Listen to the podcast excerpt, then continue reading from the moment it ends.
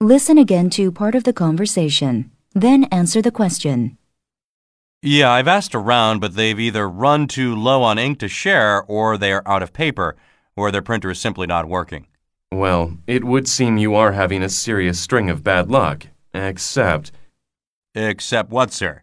Except you forgot that I told the class that there was free paper and ink cartridge refills available at the student lounge.